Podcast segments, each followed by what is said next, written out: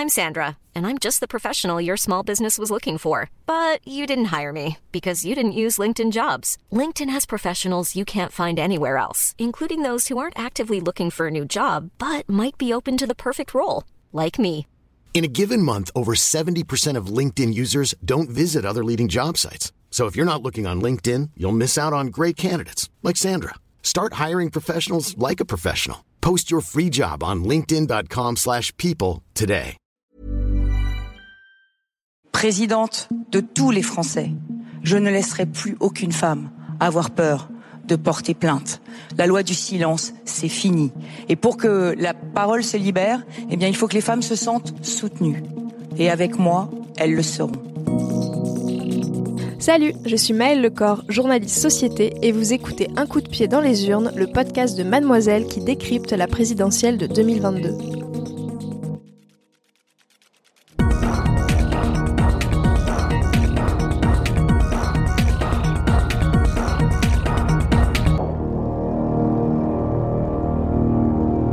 Cette première chronique, j'avais envie de revenir sur un moment de cette campagne qui m'a beaucoup marqué et qui, je crois, pourra avoir des conséquences sur les mois à venir. Cela s'est passé mardi 18 janvier, pendant l'émission La France dans les yeux sur BFM, qui accueillait sa toute première invitée, la candidate Valérie Pécresse. Le concept de l'émission politique est assez simple, le ou la candidate doit répondre aux questions d'un panel d'une cinquantaine de personnes, en l'occurrence les habitants d'une ville de Corrèze, Uzerche. C'est le journaliste et animateur Jean-Jacques Bourdin qui est aux commandes, et alors même que l'émission allait commencer, il s'est passé quelque chose. Quelque chose auquel je ne m'attendais pas du tout. Voilà ce qu'a dit Valérie Pécresse. Avant de commencer l'émission, j'aurais voulu euh, dire quelques mots. Parce que je me suis euh, clairement posé la question de ma participation à cette émission ce soir en raison de l'ouverture euh, d'une enquête par la justice à la suite d'une plainte déposée contre Monsieur Bourdin pour tentative d'agression sexuelle. Alors, je sais qu'il conteste fermement ces faits et bien sûr, c'est à la justice de les trancher et je respecte la présomption d'innocence à laquelle chacun de nos compatriotes a le droit. Mais je voudrais le dire très clairement, si ces accusations sont avérées, elles sont graves et elles doivent être condamnées. Pour rappel, on a appris très récemment qu'une journaliste et ancienne collègue de Jean-Jacques Bourdin l'accuse d'agression sexuelle, des faits qui remonteraient à 2013. Précisons aussi, et ça je l'ignorais en découvrant l'émission mardi soir, qu'il ne s'agit pas d'un moment de spontanéité. Valérie Pécresse n'a pas décidé, comme ça au débeauté, sans prévenir personne, ni la chaîne, ni son équipe de communication, d'aborder les accusations qui pèsent contre Jean-Jacques Bourdin. En effet, la candidate avait émis cette exigence, c'était même une condition à sa venue, qu'elle avait exprimée à la chaîne, celle de dire Ok, je viens, mais je veux pouvoir m'exprimer en introduction sur ce sujet. Avec ce moment, Valérie Pécresse a posé les bases. C'est elle qui va paraître plus vigilante, plus concernée, plus engagée sur les questions de violence faites aux femmes par rapport à ses adversaires. rien de tel qu'une femme pour faire le ménage. C'est très habile, car cela induit que si les autres candidats et candidates, un Yannick Jadot, un Jean-Luc Mélenchon, ne voient pas le problème à se retrouver face à Jean-Jacques Bourdin, de fait, que penser alors de leur engagement quant à la lutte contre les violences sexistes et sexuelles? Ce qui m'a frappé aussi, c'est qu'on a peu l'habitude de voir une femme confronter un homme de cette façon. Valérie Pécresse le confronte d'ailleurs avec une grande précaution. Comme elle le rappelle, elle respecte la présomption d'innocence. Elle ne dépasse pas cette ligne jaune. Mais autour d'elle, c'est comme si tout le monde retenait son souffle. Le point parle même d'une gifle symbolique à Jean-Jacques Bourdin, car oui, l'espace d'un instant, c'est elle qui renverse la situation pour dire que les femmes ne se tairont plus, qu'elles n'auront plus peur. C'est elle qui le remet à sa place. Vous le savez, euh, le combat contre le harcèlement sexuel et contre les violences faites aux femmes est un combat personnel pour moi. Et trop longtemps, la société a regardé ailleurs, a fermé les yeux, a cherché à minimiser. Trop de femmes ont, eu peur pendant longtemps de porter plainte. Et présidente de tous les Français, je ne laisserai plus aucune femme avoir peur de porter plainte. La loi du silence, c'est fini. Et pour que la parole se libère, eh bien, il faut que les femmes se sentent soutenues. Et avec moi, elles le seront. Alors voilà, je voulais dire les choses euh, en face parce que je suis franche et que je suis sans détour. Si je suis ici ce soir, c'est par respect pour vous, les Français, euh, qui êtes réunis ce soir pour me poser les questions que vous avez préparées depuis une semaine. Et donc je suis vraiment là pour vous répondre. C'est néanmoins assez bref, et rapidement, après avoir regardé Jean-Jacques Bourdin droit dans les yeux, Jean-Jacques Bourdin qui semble complètement médusé, abasourdi, elle finit par regarder autour d'elle. Et oui, ce n'est pas à lui que Valérie Pécresse s'adresse en vérité.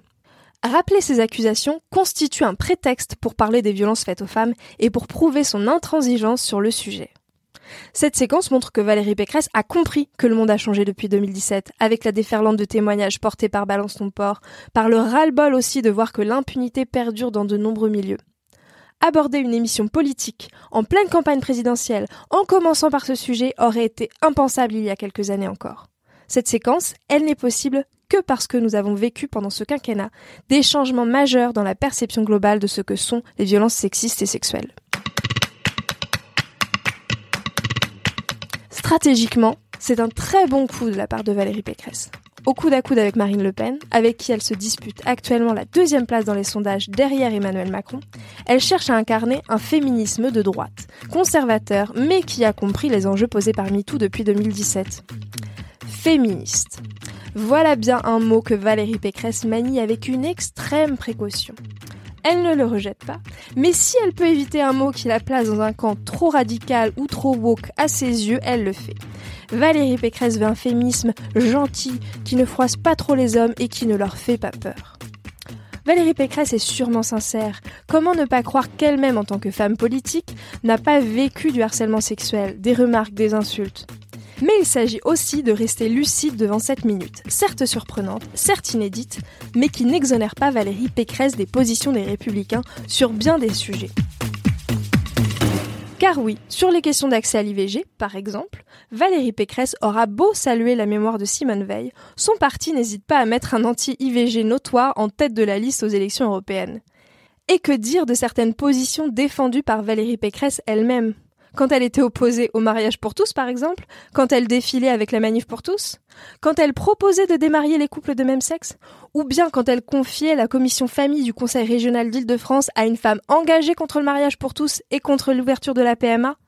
Et pour en revenir aux violences sexuelles, Valérie Pécresse a été bien peu entendue lorsqu'il s'agissait de défendre au hasard les victimes de Georges Tron, ancien maire Les Républicains, condamné en appel en 2021 pour viol et agression sexuelle.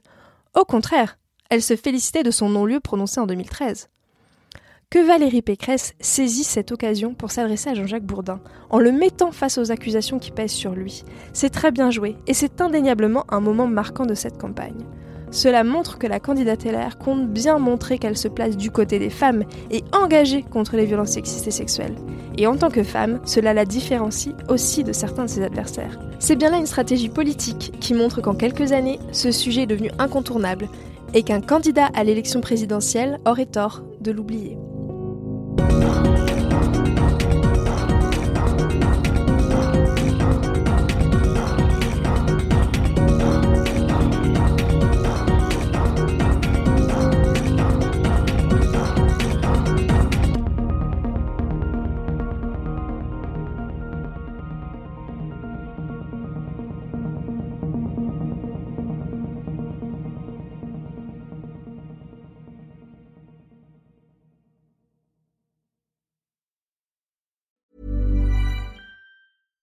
Hi, I'm Daniel, founder of Pretty Litter. Cats and cat owners deserve better than any old fashioned litter. That's why I teamed up with scientists and veterinarians to create Pretty Litter. Its innovative crystal formula has superior odor control and weighs up to 80% less than clay litter. Pretty Litter even monitors health by changing colors to help detect early signs of potential illness. It's the world's smartest kitty litter. Go to prettylitter.com and use code ACAST for 20% off your first order and a free cat toy. Terms and conditions apply. See site for details.